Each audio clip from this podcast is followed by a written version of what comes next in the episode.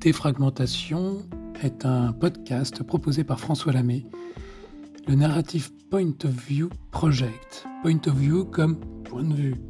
Pour nous, tout est récit et tout est narratif. Ceci est beaucoup plus que du storytelling. C'est une approche holistique et intégrative du narratif dans la communication, le marketing, l'expérience, mais aussi plus largement dans nos existences et nos interactions avec les autres humains et les autres non-humains, le monde.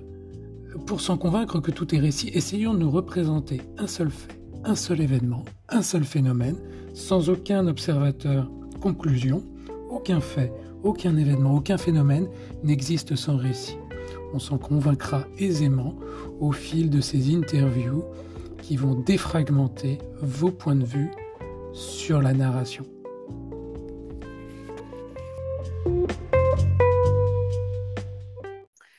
Bonjour Michael Stora, bienvenue dans Défragmentation, le podcast du narratif. Euh, bienvenue à toi et puis merci d'avoir accepté cette invitation. Euh, tu es euh, psychanalyste, psychiatre et tu as accepté cette invitation dans Défragmentation parce que pour ma part, j'avais trouvé tes, prises de parole sur, sur les réseaux sociaux et sur les jeux vidéo particulièrement intéressantes et c'est la raison pour laquelle je t'invite aujourd'hui. Bienvenue dans des fragmentations. Merci beaucoup François. Alors quand même, petite précision, je suis psychologue, psychanalyste, mais je ne suis pas psychiatre. Ah, eh bien écoute, euh, c'est d'accord, très bien. Tu ne peux pas donc me prescrire de pilule. Très bien. Euh, première question, euh, qui es-tu? D'où viens-tu? Et où vas-tu?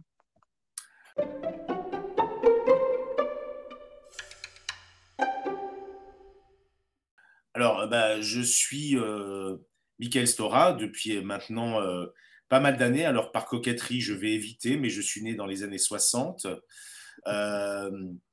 D'où je viens? Alors, évidemment, ça, c'est une question tellement importante pour le psychanalyste que je suis. J'ai moi-même fait pas mal d'années d'analyse. Mmh. Je dirais que j'essaye de, comprendre un petit peu mieux, mais je suis issu de deux cultures très différentes. Euh, c'est important. Mes parents ne sont pas nés en France et euh, euh, finalement tous les deux plus ou moins réfugiés politiques, une mère hongroise et un père d'Algérie. donc issu de cette tension, une mère grande spécialiste du rire et mon père grand spécialiste du stress. Donc je suis né un peu entre le rire et le stress. j'ai essayé moi-même de trouver ma voie là-dedans. Et justement, où je vais, ben, j'aime bien ne pas vraiment le savoir encore. Euh, je suis pas beaucoup dans l'hyper-contrôle euh, de mon avenir.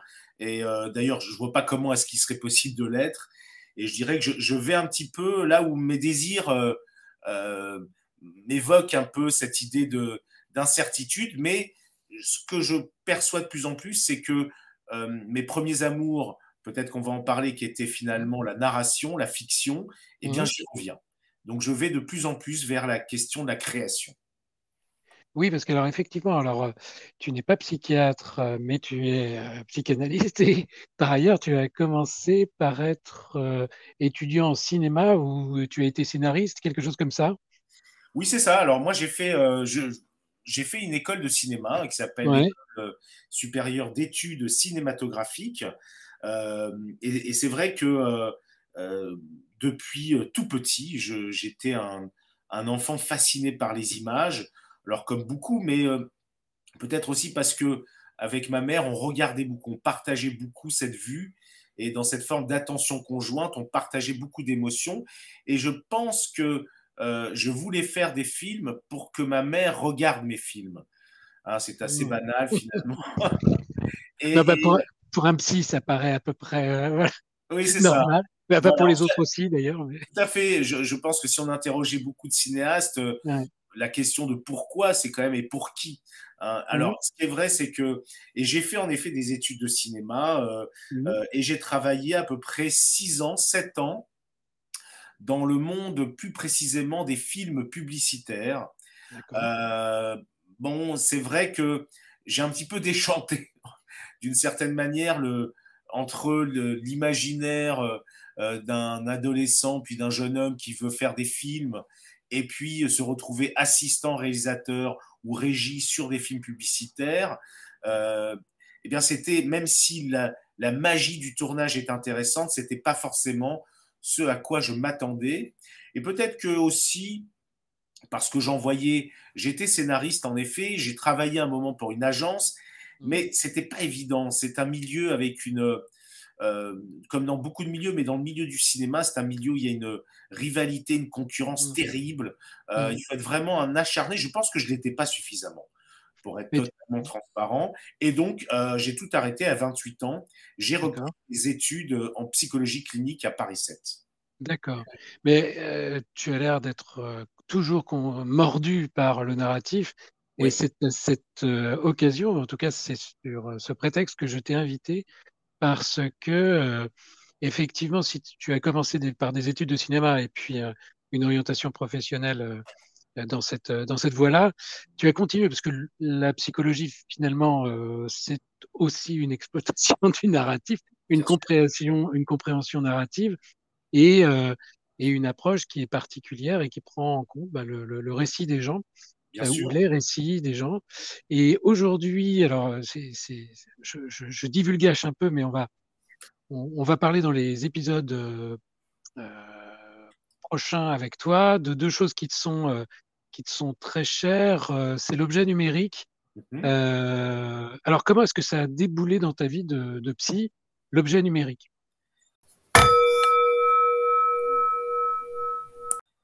Alors, ça, a déboulé parce que finalement, lorsqu'on parle d'objets numériques, euh, euh, eh bien, euh, on parle, en tout cas, le premier objet à confronter au numérique, c'est le jeu vidéo. Et le jeu vidéo, c'est de la narration. C'est une narration différente, interactive, mais ça reste une narration avec quand même cette, cette, sorte de retrouvaille étrange de l'enfant qui voulait comme rentrer dans l'écran, comme je le disais, hein, c'est-à-dire euh, finalement pouvoir faire des films, eh bien, euh, lorsque pour la première fois euh, j'ai pu réellement jouer un jeu vidéo en trois dimensions qu'on appelle des first person shooters, c'est-à-dire où on ne voit que la main, mais on avance dans l'image. j'ai été pris d'une d'une puissance immersive de plaisir très impressionnante. Et finalement, c'est comme ça, c'est comme toujours, on, on teste on s'expérimente soi-même à travers une expérience affective puissante. Et c'est comme ça que je me suis intéressé vraiment aux objets numériques. D'abord le jeu vidéo, et c'est la raison pour laquelle, euh, à l'époque, j'étais allé voir un professeur euh, pour lui dire, écoutez, j'aimerais bien euh, faire un mémoire autour de la question du jeu vidéo. Et il m'avait dit, écoutez, tout cela n'est pas bien sérieux, ou allez voir du côté de la masturbation qui en psychanalyse est un sujet beaucoup plus sérieux, évidemment. Donc, néanmoins, je suis allé. Euh, c'est la raison pour laquelle euh, je n'ai pas voulu euh, baisser les bras et, j'ai créé donc une sorte de club privé hein, qui s'appelle l'Observatoire des mondes numériques en mmh. sciences humaines, mmh. qui maintenant regroupe plus de 150 chercheurs. Je suis le père fondateur, tout simplement pour trouver d'autres chercheurs avec qui échanger sur le jeu vidéo, pas du, simplement du point de vue de l'expérience du plaisir, mais du point de vue de la recherche. Et, euh, c'est vrai que euh, finalement, c'est vraiment euh, le numérique a été pour moi d'abord du côté de l'image. D'ailleurs, si on y réfléchit bien, le numérique, Internet, ce ne sont que des images. Même Word, ce ne sont pas que des mots, ce sont des images de mots. On peut jouer avec la police de caractère, tout ça, ça reste un peu. Alors, on écrit évidemment, mais il faut bien comprendre que c'est un écran. Et cet écran, cette capacité euh, bouleversante qui était que finalement nous avions un rapport un peu interpassif et que tout d'un coup, là, on pouvait enfin jouer avec les images. Et je trouvais ça tout à fait génial. Et donc, c'est avec un jeu qui s'appelle Deus Ex de Warren Spector, qui est peut-être mmh. un grand game designer, que j'ai découvert euh, le numérique. Alors, je, je reviendrai sur l'histoire de la, de la masturbation parce que je trouve ça très intéressant. Et moi-même j'ai écrit sur ça, la masturbation. Et donc euh, et, justement c'est quelque chose qu'on pourrait enfin ça doit être un reproche récurrent qu'on fait au numérique euh, d'évoluer dans un univers virtuel qui ne permet pas de passer euh, à l'univers réel et donc d'être bloqué dans une certaine virtualité. On, reprendra tout ça plus, plus, plus, longuement dans les dans les, dans les prochains numéros de défragmentation ensemble. Mais je voulais revenir sur l'accident narratif qui est le tien et pourquoi en jouant un jeu vidéo, tu aurais pu continuer à jouer un jeu vidéo en, étant immergé. Qu'est-ce qui t'a posé problème? Qu'est-ce qui a été un accident pour toi? Pour que tu te dises, je vais monter euh, ce, euh, ce collectif euh, qui s'intéresse, qui souhaite faire de la recherche mm, mm. en sciences humaines et sociales autour de, du numérique, des jeux vidéo, des réseaux sociaux, etc.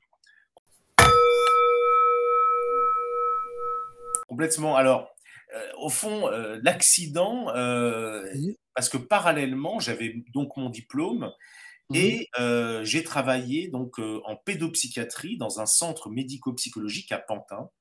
Mmh. Et parallèlement, je me suis confronté, j'avais lu les grands auteurs de la psychanalyse, Mélanie Klein, Winnicott, mmh. Anna Freud et autres. Et donc, je me suis dit, mais au fond, c'est très étrange. le jeu, qui est quand même un des outils très importants pour tout psychologue qui travaille en pédopsie, eh bien, ça, ça ne marchait pas les enfants avec lesquels je me retrouvais en thérapie ne jouaient pas. Euh, ils ne jouaient pas et j'ai mis du temps à comprendre pourquoi. Et c'est la raison pour laquelle j'ai ramené un jour une console de jeux vidéo. Et c'est finalement euh, concomitant entre la création de l'observatoire, mmh. où je voulais comprendre qu'est-ce qui se passait en moi lorsque je jouais.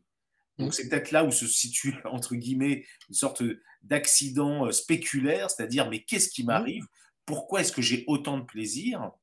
Euh, Je reste un peu un cérébral à ce niveau-là, mais parallèlement, je voulais faire de la recherche clinique. Donc, c'est-à-dire, je soigne, j'ai commencé à soigner des enfants et des adolescents avec des jeux vidéo. Et c'est vrai que j'aurais pu en rester là, mais j'ai voulu mieux saisir, faire appel à d'autres concepts à la croisée de euh, finalement de cette innovation. J'ai été en France considéré comme le pionnier dans l'utilisation des jeux vidéo comme médiation thérapeutique. Et euh, finalement, il me fallait mieux comprendre. Donc, c'est pour ça que bah, j'ai écrit. J'ai écrit euh, euh, des articles, des livres, entre autres sur, cette, sur ces expériences cliniques. Et c'est la raison pour laquelle je ne me suis pas simplement borné au fait de, de, n'être qu'un joueur, même si Malheureusement, j'ai un peu moins le temps, mais je continue à jouer et parfois j'aimerais vivre encore d'autres expériences euh, qui, me fassent, qui me surprennent euh, véritablement, ce qui n'est pas toujours le cas. Donc ton accident narratif, c'était véritablement ce problème du jeu chez les enfants, des enfants qui avaient des problèmes et qui ne jouaient pas. Oui. Et comment est-ce que tu as résolu cette problématique avec les jeux vidéo, mais comment ça s'est passé concrètement? Bien concrètement, euh, j'avais une console de jeu qui était une PlayStation 1. Et puis, euh, euh, un jour, bah, au fond, ce qui se passe en pédopsie lorsqu'on a affaire à des enfants qui n'arrivent pas à jouer, eh bien, on utilise ce qu'on appelle des médiations, c'est-à-dire des objets tiers qui vont permettre d'aborder ce qu'on appelle tout simplement les processus inconscients. Ces enfants, d'une certaine manière, avaient très peur très peur, entre autres pour des raisons de culpabilité. Ils étaient leurs, leurs premiers ennemis. Ils utilisaient un système de défense qu'on appelle la répression. Donc c'est très, très compliqué pour eux de faire appel à leur fantasme, à leur imaginaire. Et c'est la raison pour laquelle on utilise un objet tiers. Et à partir de ce moment-là, eh bien, en utilisant le jeu vidéo, en ramenant une console, en négociant auprès de l'institution une télévision, euh, où j'avais la chance d'avoir un peu ma pièce, petit à petit, j'étais comme dans un laboratoire où je disais à des enfants, tiens, est-ce que tu veux qu'on tente tel jeu ou tel jeu?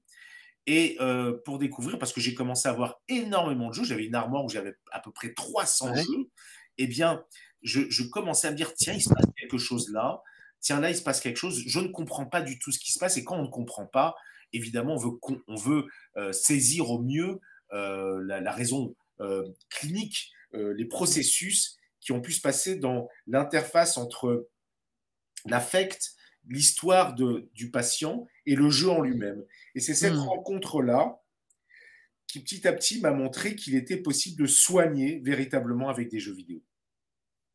Alors à partir de, cette expérience-là, quels ont été euh, les étapes de ton immersion dans le, dans le monde numérique au titre de, de, de, chercheur en, en, sciences humaines et sociales, en psychologie, bah, par rapport aux réseaux sociaux, par rapport moi, j'ai vu des choses que tu avais dites à la télé, par exemple, mmh sur mon écran d'ordinateur, mais, mais à la télé, euh, où tu parlais des, des réseaux sociaux euh, en des termes euh, critiques, pour le moins. Et donc, on, on, y reviendra lors d'un épisode ensemble. Mais mmh.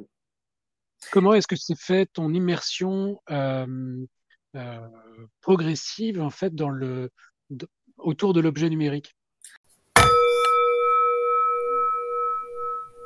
Alors, là, je vais essayer de résumer en gros, mais euh, en, 2000, j'ai organisé un colloque euh, qui s'appelait Pour ne plus avoir peur des jeux vidéo, avec un titre ouvertement provocateur parce que euh, il faut bien saisir qu'à l'époque, les opinions étaient très très négatives, même si on a pu encore entendre dernièrement notre cher Emmanuel Macron qui a accusé les jeux vidéo d'être à l'origine hein, des, des, émeutes, entre autres. Mais c'est un autre problème. Mais et finalement, à ce colloque, il y a eu plus de journalistes que de publics. C'était très étrange. Et finalement, ça m'a petit à petit permis euh, d'avoir une position de défense de cette nouvelle culture parce que je trouvais que l'objet jeu vidéo était aussi une forme de contre-culture des médias dits traditionnels. Et donc j'aimais bien l'idée de défendre une contre-culture. Et petit à petit, pour découvrir que, euh, eh bien, il y avait d'autres contre-cultures comme par exemple à l'époque les blogs, qui ont fait que je suis devenu le directeur de la cellule psychologique des Skyblogs pendant huit ans, mmh. et que j'ai découvert, j'avais un avis plutôt très favorable, et puis surtout, et je continue à l'avoir, c'est-à-dire euh, euh, arrêtons d'avoir peur tout le temps des écrans, arrêtons d'avoir peur des jeux vidéo, etc. Et puis, évidemment, avec les années, j'ai commencé à voir arriver des mastodontes, hein, euh, Facebook, Instagram et autres. Et de part, parce que je reste un clinicien, je commençais à voir des effets en lien avec euh, quelque chose peut-être dont on parlera, qui ferait que j'ai perçu la dimension toxique euh, de certains mmh. réseaux sociaux. Et c'est la raison pour laquelle dans mon dernier livre, et où certains me disent, mais tu, as, tu es devenu du côté des gens qui diabolisent. Non, mmh. mais je pense que comme toujours, on peut être ambivalent par rapport au même objet. Euh, c'est-à-dire de dire, voilà, là, il y a quelque chose de toxique euh, pour notre société et c'est important de pouvoir le dire. Et alors que, voilà, j'ai pu être plutôt quelqu'un de, non pas d'angélisme, de faire de l'angélisme, mais de dire, il y a des choses, faisons des écrans des alliés, euh, thérapeutiques, éducatifs dans la dynamique familiale, mais faisons attention à ce qu'il y a dans les écrans, parce qu'il y a certaines choses que je trouve toxiques. Oui, parce qu'on voit monter euh, ces derniers mois, ces dernières années, beaucoup de critiques qui concernent. Alors, euh, il y a eu euh, l'exploitation effectivement des jeux vidéo, enfin, de l'argument des jeux vidéo comme une addiction. alors, à voir si c'est une vraie addiction, une fausse addiction. Mais il y a eu ce sujet-là qui est monté dans les, dans les sujets médiatiques. Et puis, il y a eu, par rapport aux réseaux sociaux, moi, quelque chose qui m'intéresse beaucoup, euh, qui concerne la fragmentation euh, des univers sociaux, euh, mmh bah, les fake news, effectivement le complotisme, qui fait que les gens pensaient pouvoir communiquer davantage avec les réseaux sociaux et on se rend compte qu'il c'est plutôt l'ère du clash, du conflit et la captologie qui va avec, qui génère de la tension, qui est plutôt en train de se, de, se développer considérablement. Et donc, il y a eu en particulier à partir de l'ère Trump, par exemple aux États-Unis, beaucoup de critiques qui ont été adressées euh, aux, univers euh, numériques, alors que depuis 20 ans, effectivement, c'était plutôt euh, des discours laudateurs, laudateurs. On, disait, ben, voilà, c'est formidable, on, peut tous communiquer les uns avec les autres, on peut tous s'instruire. Et donc, tu vois, dans ton dernier livre, effectivement, tu, parles des dangers potentiels, et d'autant que certains sociologues même emploient euh, l'histoire de, l'apocalypse cognitive euh, qui viendrait à nous euh, encombrer le cerveau avec des tas de choses qui nous, sont, qui nous seraient inutiles. Quelles sont, toi, tes, tes, premières pistes? Parce qu'on en reparlera beaucoup plus longuement par rapport à ça, par rapport à ces dangers ou ces critiques que tu adresses au monde numérique en général et aux réseaux sociaux en particulier? Alors, au fond,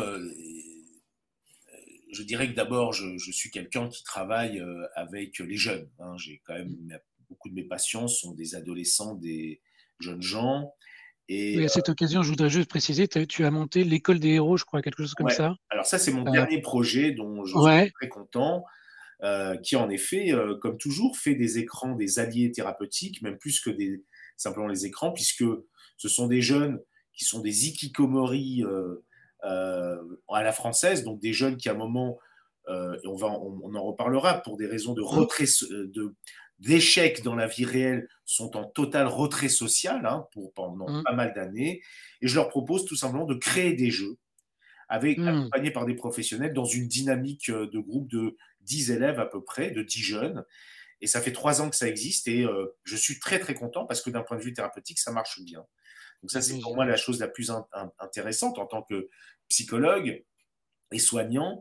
Et c'est vrai que, voilà, au fond, euh, euh, j'ai commencé à percevoir, alors entre autres parce que aussi les journalistes m'interrogeaient, j'ai cette chance que les médias, c'est toujours très flatteur hein, quand les médias nous appellent, mmh, mmh. mais en même temps, c'est pas suffisant parce que souvent, la, plupart du temps, ils veulent des réponses euh, blanc ou noir, alors que la vie est souvent grise. Et c'est un peu à l'image de ce que je fais. C'est-à-dire que euh, je pense que comme tout univers, euh, comme tout être humain, il y a des choses que je trouve très intéressantes, il y a des choses que je trouve inintéressantes, voire toxiques et, dangereuses. Et donc, cette question, c'est que ben, il y a des hommes hein, derrière certaines des inventions. Et quand, évidemment, on a vu Facebook arriver, euh, on s'est dit enfin on va pouvoir euh, dire ce qui mmh. l'on est, etc., pour petit à petit découvrir que ce que l'on dit euh, est teinté d'une philosophie très nord-californienne, comme d'ailleurs Instagram après coup, qui, d'une certaine manière, nous enferme, et on en reparlera, dans une sorte d'idéologie dans laquelle l'échec, par exemple, n'existe pas, dans lequel les affects négatifs n'ont pas, pas leur place. Mmh. Nous sommes dans un monde terriblement idéalisant et l'idéal est quelque chose de terriblement tyrannique. Et mon travail, quand même, c'est d'aider aussi beaucoup de mes patients à se soigner de cette forme de tyrannie parce que notre société s'est énormément narcissisée. Alors que derrière, les GAFAM ne fonctionnent qu'avec un modèle économique tout en voulant nous prôner un bonheur numérique. C'est ça que j'ai trouvé de plus en plus toxique. En tout cas, c'est ça qu'on explorera ensemble euh, lors du troisième épisode, puisque euh, prochain épisode ensemble, nous allons aborder les jeux vidéo et tout ton travail euh, autour de ces jeux vidéo, non seulement pour, pour aider les enfants qui, qui étaient bloqués ou qui ne savaient plus jouer, et puis ta dernière réalisation dont tu nous as parlé là, c'est fabriquer, que des enfants puissent fabriquer, des adolescents puissent fabriquer leurs propres jeux vidéo. Mm, mm. Comment est-ce que les jeux vidéo euh, permettent d'accéder à, un monde, euh, alors j'allais dire imaginaire, mais moi je préfère le, terme imaginal, euh, un terme imaginal qui, puisse faire, faire une véritable médiatisation, une médiation par rapport au réel. Et je, crois que c'est quelque chose qui t'anime euh, vraiment très très fortement. Oui. Alors derrière, je pense qu'il y a toujours aussi euh, l'idée d'imaginer d'inventer. Je pense que euh, j'adore l'idée d'inventer, même dans le domaine de la psychanalyse. J'aime, je, suis un ennemi de l'idéologie, et à partir de ce moment-là, je pense qu'au contraire, il est possible euh, de continuer à imaginer de nouvelles manières, pourquoi pas de soigner. Euh, et comme toujours, peut-être que c'est là où se situe un petit côté masochique, c'est que mmh. quand vous innovez, euh, et quand, eh ben, on est confronté à la résistance au changement. Et, je dirais que lorsque j'ai pu parler pour la première fois de mon utilisation des jeux vidéo en thérapie devant tous mes pairs, au grand rassemblement euh, des intersecteurs de pédopsie du 93, une bonne partie de la salle, à la fin, m'a sifflé, m'a insulté. Ouais, ça, ça m'étonne absolument pas. Ah ça m'étonne pas du tout. On en reparlera, euh, on en reparlera euh, longuement lors des deux, enfin du prochain épisode en particulier, qui, qui, qui, traite des jeux vidéo. Merci beaucoup pour cette présentation très, très, très synthétique et, Merci François. particulièrement parlante. à très vite pour ce deuxième épisode de Défragmentation Ensemble, donc qui traitera des jeux vidéo. Merci beaucoup, Merci. Michael À tout de suite. À tout de suite.